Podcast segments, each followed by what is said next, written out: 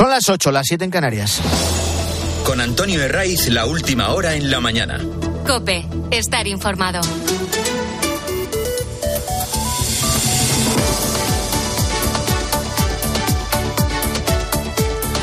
Muy buenos días, desde las 6 te venimos acompañando la mañana del fin de semana de Cope en este primer sábado de febrero.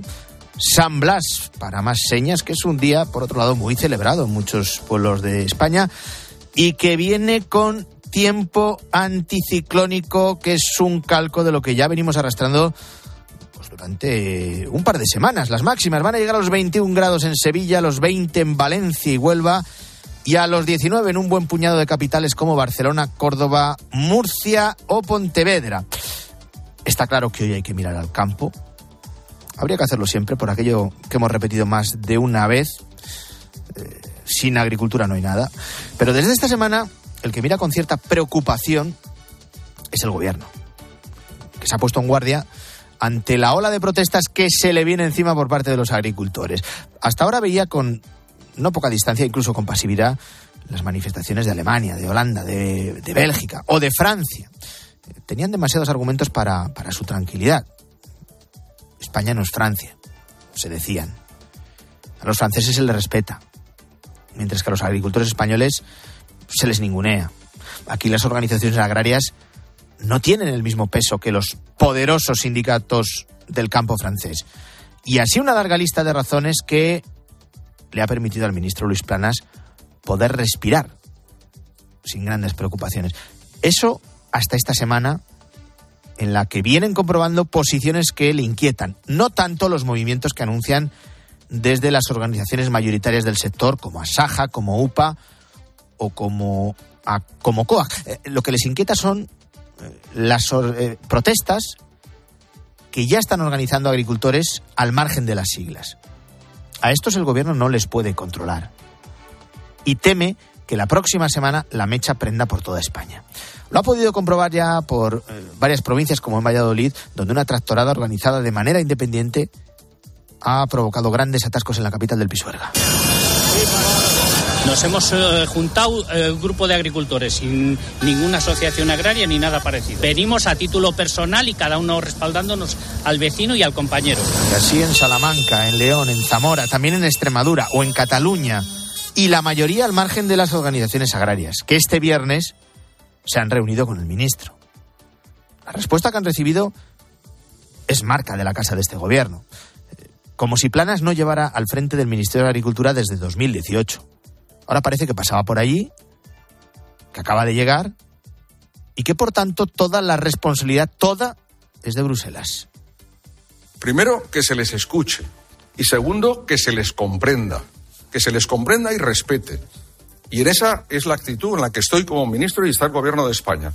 Está muy bien que se les escuche, está muy bien que se les comprenda, pero lo que tiene que hacer el gobierno español es implicarse y solucionar sus reivindicaciones. Vale que la política agraria común es compartida entre la Comisión Europea y los Estados miembros, pero mirar ahora a Bruselas como único responsable de todos los males que atraviesan los agricultores no es justo.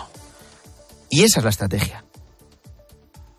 La estrategia que se va a intensificar a partir de ahora cuando se multipliquen las manifestaciones que ya están convocadas por toda España. Estas marchas estas tractoradas que movilizan agricultores a título individual a través de las redes sociales son las que realmente preocupan al gobierno. Por lo que han visto anteriormente en otros sectores, no solo el de la agricultura, en el de los transportes. Cuando una pequeña plataforma hace un año independiente consiguió paralizar buena parte de, de España. Las protestas ahora de los agricultores no han hecho más que empezar y en el Ejecutivo ya tiran de su argumento preferido los labradores y ganaderos que se manifiestan son no les va a sorprender, ¿verdad? Son de la ultraderecha. Lo ha dicho el delegado del gobierno en Castilla y León, que es Nicanor Sen. Hemos visto en algunos grupos de WhatsApp que, hay personas que están vinculadas con, la extrema derecha. Algún partido, sí. Un partido como, por ejemplo, vos, uno de los, de los que más. Al máximo representante del gobierno de Sánchez en Castilla y León le ha faltado decir que detrás está el franquismo, o el fascismo, o cualquiera de los tics que nos tienen tan acostumbrados. ¿Realmente se creen que todos los agricultores que han protestado hasta ahora y los que lo van a hacer son de Vox, saben que no, que no es así. Pero es la forma de anticiparse para desprestigiar la protesta. De momento las organizaciones agrarias ya le han dicho al ministro Planas que siguen con su calendario de manifestaciones. Y, luego sobre esas marchas independientes, tractoradas o cualquiera que sea la forma de manifestarse, pues habrá que ir viendo la dimensión que toman. Como siempre apuntamos, si hay violencia, perderán argumentos. Y los tienen de sobra. La política agraria común, la PAC, es tan compleja como desigual. Es una de sus reivindicaciones. La inflación les está asfixiando, produciendo en muchos casos a pérdidas. Es otra. Sigue habiendo una diferencia abismal entre lo que les pagan a ellos por la fruta, la verdura o cualquier producto del campo y lo que luego les cuesta al consumidor en el súper. Y hay una cuestión que no hay que obviar. Los burócratas de Bruselas, con el visto bueno de los países miembros, y aquí no hay que hacer diferencia entre populares y socialistas, por tanto que no se esconda planas, han impuesto al campo una falsa filosofía verde que les dificulta producir. Y cuando lo hacen es en cara desventaja con las condiciones que se exigen a terceros países. Desde donde nos siguen llegando frescos, productos frescos, que no han pasado por los rigurosos controles que imponen en el conjunto de la Unión. Tú no puedes competir de igual a igual con mercados que no tienen límites en el uso de fertilizantes, por ejemplo. O donde los sueldos que pagan a los productores son ridículos. O las condiciones sanitarias o las de emisiones de gases contaminantes que están muy lejos de las que se imponen en la Unión con el dichoso Pacto Verde Europeo. Esto es para que en Bruselas se lo hagan mirar, porque la desventaja es evidente. Y esto es también para que desde los Estados miembros, que no se esconda planas, tomen medidas. Los agricultores son conscientes de que este es su momento. Primero, por la repercusión que han tenido las protestas en Francia y en otros puntos de Europa. Segundo, porque en menos de medio año hay elecciones europeas. No hay más que ver la reacción de esta semana de la presidenta de la Comisión, Ursula von der Leyen, comprometiéndose a rebajar las, las trabas burocráticas. Y tercero, arrastramos una situación de sequía que en puntos de Andalucía y Cataluña vuelve a amenazar de forma alarmante las cosechas, lo que es un elemento más para redoblar las reivindicaciones. Y al margen de lo que está pasando en el campo, está el asunto de la amnistía. ¿En qué punto está? Bueno, pues tras el revolcón parlamentario de Sánchez de este martes, hay varios frentes abiertos. El primero es el pulso separatista, pulso interno. Tanto Esquerra como Junts tienen la mirada puesta en las autonómicas de, de dentro de un año, o sea, la previsión si no se adelantan. Y están a cara de perro entre los dos. Ahí es donde realmente se la juegan. Son muchos puestos los que se deciden en esos comicios. Altos cargos, medianos, pequeños.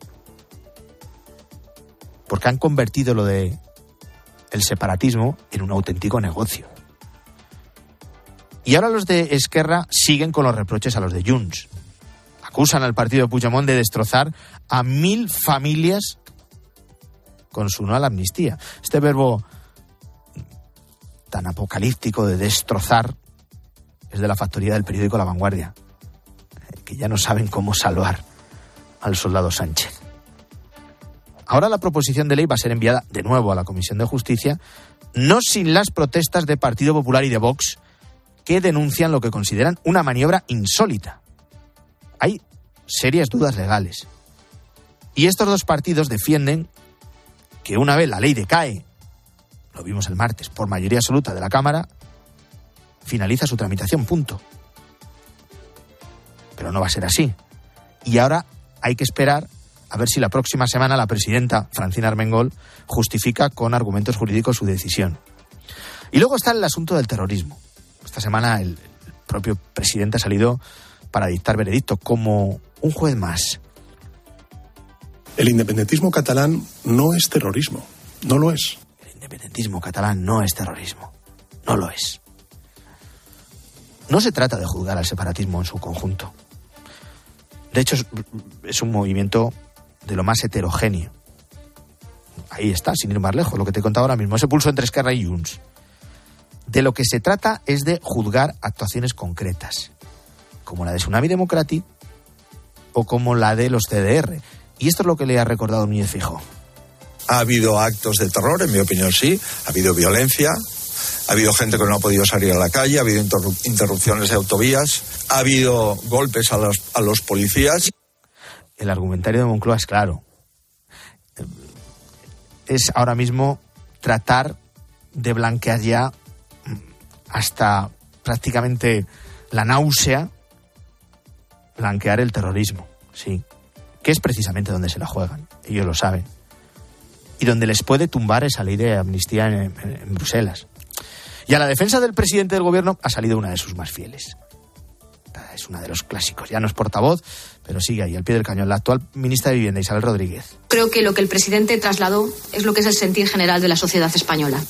El sentir general de la sociedad española. Isabel Rodríguez ha ido preguntando uno a uno. Empezado por Puerto Llano, seguido por el conjunto de Ciudad Real, luego toda Castilla-La Mancha, Ay, se le ha saltado preguntar a Emiliano García Paje qué cosas, qué olvido. Más tonto.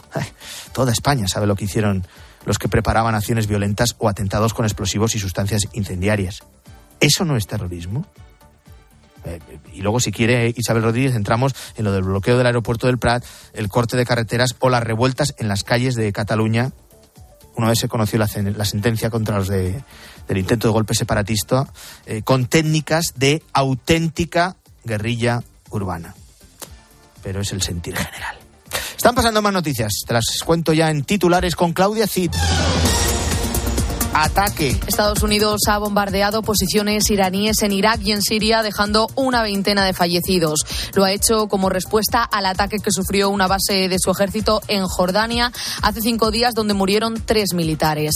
El presidente de los Estados Unidos, Joe Biden, ha confirmado que no se contemplan ataques en territorio iraní, pero los bombardeos podrían continuar durante los próximos días. Protestas en Argentina. Crece las tensiones tras aprobarse la ley ómnibus presentada por el gobierno de Milei. En las revueltas, los radicales han quemado contenedores que han sido respondidos por la policía con gases lacrimógenos. Al menos cinco personas han sido detenidas, cuatro mayores de edad y un menor, y un diputado ha sido atacado. Al banquillo. La exalcaldesa socialista de Móstoles, Noelia Pose, será juzgada por prevaricación. Está acusada de condonar una deuda de dos millones de euros a la empresa concesionaria de las ITVs. Y se queda.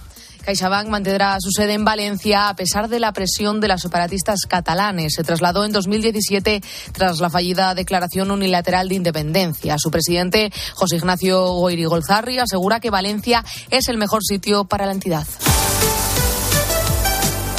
Hoy continúa una nueva jornada de liga donde las polémicas arbitrales van a volver a ser protagonistas. Joseba Larrañaga, buenos días. Hola, ¿qué tal? Buenos días. Llega una jornada de muchos quilates en nuestra liga, precedida, eso sí, por un nuevo arreón desde el Barça contra el Real Madrid. Primero fue la Porta, el que ayer calificó como un ejercicio de cinismo la actitud del Madrid en el caso Negreira. Calificó además como vergüenza lo que hace Real Madrid Televisión y aseguró que la relación del Madrid con el poder durante los últimos 70 años habla por sí sola. Y después llegó Xavi, que con toda naturalidad aseguró que la liga está adulterada. Semana tras semana está adulterada. Muchas veces da la sensación de que los protagonistas del fútbol no son conscientes de lo que dicen o de lo que significa lo que dicen. Hablar de liga adulterada es algo muy grave y, por supuesto, si eres la principal competencia, es incomprensible que lo asumas con toda naturalidad. La liga solo la pueden adulterar los organizadores, los árbitros o los propios jugadores. ¿Con quién nos quedamos? Si el Barça tuviera pruebas de que esto está adulterado, el escándalo sería estratosférico. Se dice, pero como siempre, nunca pasa nada. Y en lo que al fútbol como tal respecta, estamos ante un fin de semana de derby madrileño mañana en el Bernabéu. En el recuerdo la eliminación copera de los blancos ante los colchoneros hace poco más de una semana. Y la principal alternativa, el Girona, recibe esta noche a la Real. Por cierto, dentro de una semana se verán las caras el Madrid y el Girona en el Estadio Santiago Bernabéu, en Chamartín. Y el Barça viaja esta tarde a Vitoria y los partidos del Barça están dando mucho que hablar últimamente. Los y sus consecuencias. Así que lo viviremos todo con intensidad en tiempo de juego.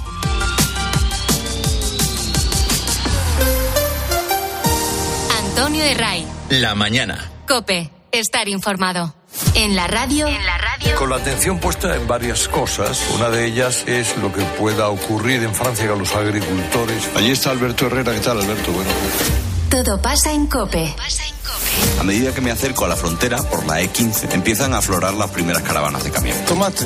Tomate, Sí, tomate, se descarga a pepina. Y a Rashid se le suman portugueses, alemanes, romanos, transportistas que no quieren convertirse en víctimas de las protestas de los agricultores franceses. Sí, a un camionero mío le volcaron tres palas de ajo. Ah, te abre la puerta. Los camioneros se aconsejan entre ellos no discutir con los agricultores. Tenemos un WhatsApp de los camioneros de cuáles son los lugares. Cada día de protesta, los transportistas españoles pierden 12 millones de euros. De lunes a viernes de 6 a 1 del mediodía, en la radio Todo pasa en Herrera en Cope.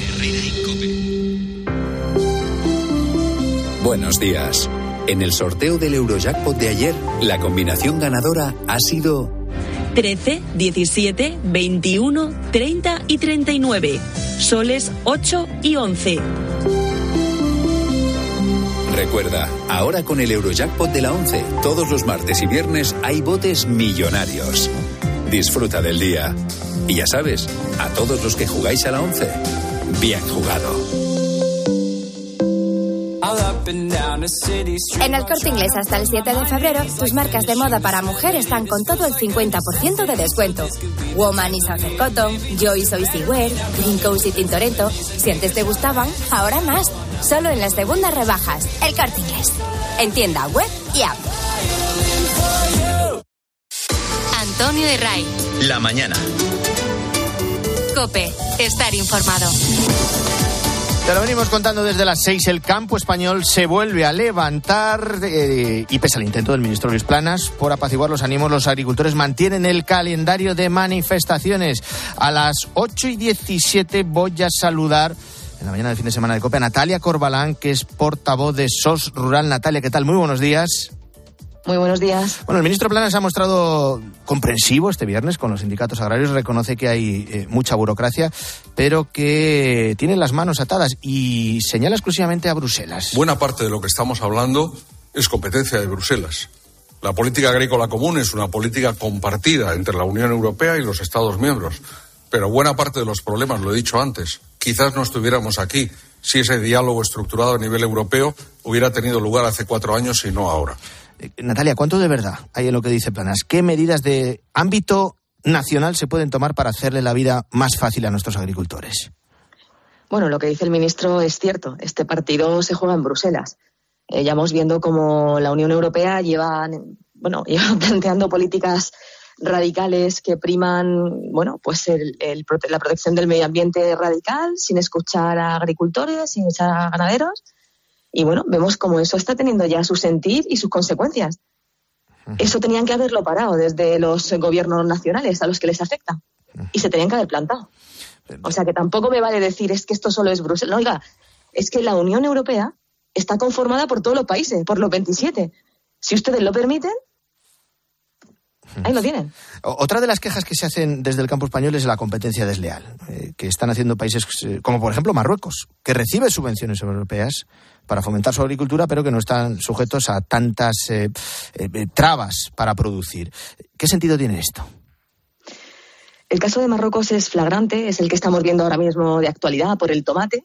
Y yo, por darle una serie de, datos, eh, las importaciones de tomate marroquí se han incrementado en un 52% desde 2013 hasta 2022, pasando de 365.695 toneladas a 557.000, casi 200.000 toneladas más. Si nos vamos a Turquía, se han cuatriplicado en un periodo similar. Han pasado de 50.800 toneladas en 2014 a 185.000 en 2022. Si esto no es condiciones de producción desiguales, que me lo expliquen.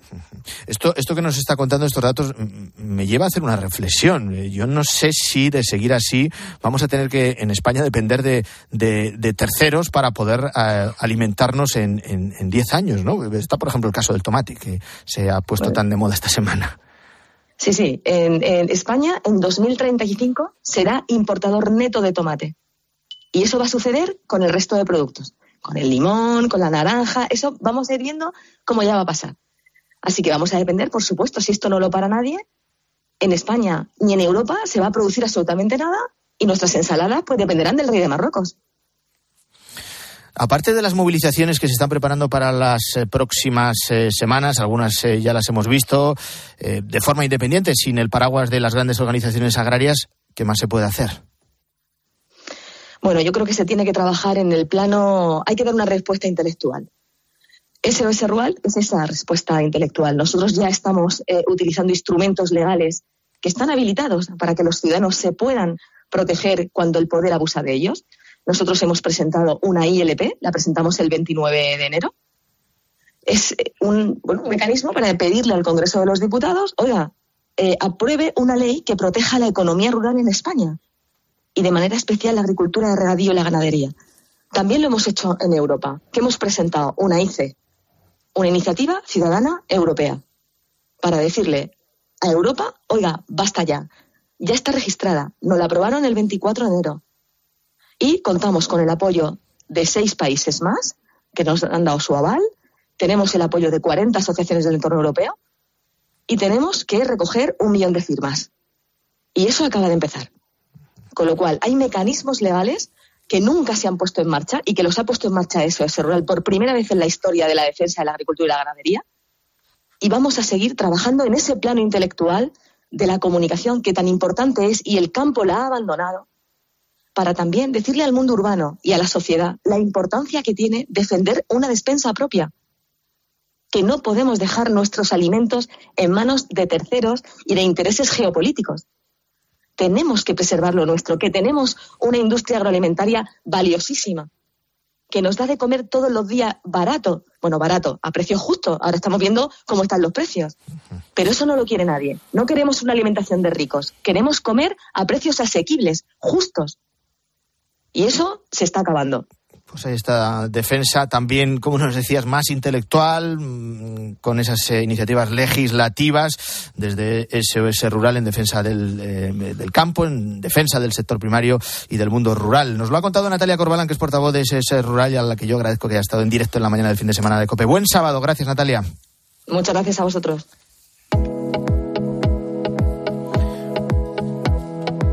Y analizamos a esta hora, Guillermo Vila. Buenos días de nuevo. Hola, Antonio. Los artículos de opinión, los editoriales de los periódicos de este eh, sábado que tratan de explicar las razones del campo español para movilizarse. Son económicas, eh, pero también tienen que ver con cuestiones culturales. Al final, lo que están defendiendo, lo apuntaba también Natalia Corbalán ahora mismo, es una forma de vida. Efectivamente, y dice en su editorial que la agricultura aporta soberanía y diversidad, fijando población rural y conservando sus tradiciones. En cuanto a las reivindicaciones económicas, eh, que por supuesto también son importantes, El Mundo publica un editorial muy medido, la verdad, en el que defiende que el campo necesita soluciones que no caigan en el chauvinismo. La protección que precisa el sector, señala este diario, no puede estar reñida con el libre mercado ni con la necesaria descarbonización y apunta como solución a una transición ecológica, dicen, que no deje atrás a nadie. Y este fin de semana es el primero de la campaña para las elecciones gallegas del 18 de febrero. Eh, como en cada cita con las urnas, eh, la clave está en cómo gestionar las expectativas. Sí, la razón publica hoy una encuesta que dice que el PP ganaría con dos o tres escaños por encima de la mayoría absoluta. En su editorial defienden la política sosegada que se ha aplicado, dicen, los últimos años en esa comunidad. Precisamente para movilizar a los suyos, la izquierda instrumentaliza la calle, señala El Mundo. Y Juanma Romero explica en El Independiente que esta convocatoria también es un test fundamental para sumar y para la propia Yolanda Díaz. En este periódico, por cierto, la número dos del PP, Cuca Gamarra, dice no se va a perder la Junta y el liderazgo de Feijón, el PP, no está en cuestión. vamos con lo de la amnistía, que seguro que ya echabas de menos las novedades sobre la tramitación parlamentaria de esta polémica ley. ¿Qué dicen los periódicos? Bueno, la ley Roca, así la califica en su columna de ABC Ignacio Camacho, dice que los autores del CSI se aprestan a redefinir la conducta terrorista. Isabel San Sebastián habla de obsceno manoseo de la justicia y José Peláez recuerda que en España las ideas no se juzgan y que por eso se está juzgando al independentismo. El Mundo critica en un editorial la decisión de la presidenta del Congreso de continuar la tramitación de la ley en la Comisión de Justicia pese a su rechazo en el Pleno. La fórmula, dicen, no tiene precedentes en toda la historia del hemiciclo. Ciclo. Y no perdamos de vista, Guillermo, lo que está pasando en Oriente Medio. Habríamos con ello a las 7. Las segundas ediciones de los periódicos ya se hacen eco de los ataques de Estados Unidos en Irak y en Siria. Sí, ataques a objetivos que Biden vincula a Irán, según el país. En total, Washington ha bombardeado con 125 misiles fuerzas iraníes y milicias aliadas de Teherán en represalia por ese ataque que mató a tres soldados en Jordania el pasado domingo. Sobre la guerra de Gaza, es muy revelador el reportaje de ABC que ha accedido al paso fronterizo de Rafa y ha hablado además con varias personas que huyen de la guerra. Un millón y medio de palestinos se han refugiado al sur de Gaza, dice uno de ellos, y no tienen a dónde ir. La desproporcionada respuesta de Israel lleva, por cierto, en el país a Nair y Simón a cuestionarse por qué las élites occidentales nunca se preguntan, oye, ¿y si los malos somos nosotros? Ahí se queda colgando esa pregunta. Nosotros damos el relevo ya a César Lumbreras. Hemos hablado mucho de campo en la mañana del fin de semana de COPE de este sábado, pero realmente los que saben aquí son los de Agropopular que te van a acompañar hasta las 10. Luego llega Cristina con su fin de semana. Que tengáis todos un feliz sábado.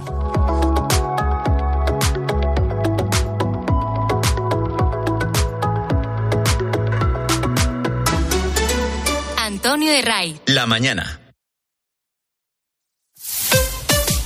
Escuchas Cope. Y recuerda, la mejor experiencia y el mejor sonido solo los encuentras en cope.es y en la aplicación móvil. Descárgatela. La avería del coche, la universidad de Ana. No sé cómo voy a llegar a fin de mes. Tranquilo. Si alquilas tu piso con alquiler seguro, puedes solicitar el adelanto de hasta tres años de renta para hacer frente a imprevistos económicos o nuevos proyectos. Infórmate en alquilerseguro.es o en el 910-775-775. Alquiler Seguro, la revolución del alquiler. ¿Sí, papá? Hija, Yastel nos ha mejorado la tarifa. ¿Otra vez? ¿La fibra? Sí, y los gigas. Pero papá, que a mis amigos no se la han mejorado. Lo siento, hija, es que somos de Yastel. ¿Pero qué quieres? ¿Que mole más todavía? ¡Más! Seamos sinceros, a todos nos gusta mejorar. Por eso en Yastel volvemos a mejorar las tarifas por el mismo precio. Llama al 1510. Llega el mes de los proyectos del Leroy Merlin. Más de 500 productos con descuentos de hasta el 25%. Solo hasta el 29 de febrero. Aprovechalo y vuelve a enamorarte de tu casa renovando el baño, tu cocina, cambiando tus suelos. Sea cual sea la reforma que tienes en mente, de este mes no pasa. Compra leroymerlin.es en la app en el 910 49 99 99 o en tu tienda Leroy Merlin. Vamos, un poco más. Ya casi estamos conseguido. Tras la cuesta de enero, llega un febrero de oportunidades con los 10 días Nissan. Ven a tu concesionario Nissan del 2 al 13 de febrero y aprovecha las mejores ofertas para estrenar un Nissan con entrega inmediata. ¡Corre, que se acaban! El precio Lidl es el mejor precio. 250 gramos de gambas cocidas ahora por 2,39, ahorras un 20%. Y medio kilo de brócoli por 0,89, ahorras un 34%. No aplicable en Canarias. Lidl marca la diferencia. Esto es un mensaje para todos aquellos que te dijeron que no podías cambiar el mundo. Ahora sí puedes gracias al efecto ser humano. Un superpoder que nos convierte en la única especie capaz de revertir el daño que causamos al planeta y frenar el hambre y la pobreza. Es hora de utilizar este nuevo poder. Descubre cómo hacerlo con manos unidas en efectoserhumano.org. Te lo digo o te lo cuento. Te lo digo. Encima de que traigo a mi hijo, le subes el precio del seguro. Te lo cuento. Yo me lo llevo a la mutua. Vente a la mutua con cualquiera de tus seguros. Te bajamos su precio, sea cual sea. Llama al 91 555 5555. 91 555 5555. Te lo digo o te lo cuento. Vente a la mutua. Condiciones en mutua.es. Dosificación perfecta. Mientras cuido del planeta. Tú solo compras muy sencillo. Y el dinero a tu bolsillo. Ahorra programando tu lavadora con autodosificación con el asistente de energía y con el reembolso de hasta 150 euros. Bosch. Lola, nada de dolores. Eso lo deja para sus pies. Porque sigue siendo la reina de la fiesta. ¿Que ahora tiene más responsabilidades? Sí. Y la primera es bailar. Pues para ella, un león. Hay un SEAT que lleva tu nombre. Porque con hasta 10 años de garantía, hay un SEAT para ti. Estrénalo con SEAT Flex. Mira qué tomates. Tomates rosa de la reina. ¡Qué pintaza! Pero si no son rojos, son rosas. Claro. ¿Has visto qué grandes? Para toda la familia. ¿Son nuevos? ¿Qué va? Son tomates antiguos. Buenísimos. Ya. ¿Y son de...? De Motril, Granada. Tomates rosa de la reina. De Hortícola Guadalfeo. Los especialistas en tomates. Comparte la sorpresa. Comparte el sabor. En la noche, la radio deportiva tiene un referente. Bueno, luego existe la posibilidad de que haya quien en esta tertulia piense que a lo mejor Xavi no llega ni a junio. Eso dependerá de los resultados. Yo, claro, eh, pero es que en la dinámica del Barça, Paco... Y, de, y de la porta. A mí me parece que... Escucha a Juanma Castaño en el partidazo de Cope. De lunes a viernes, desde las once y media de la noche. El número uno del deporte.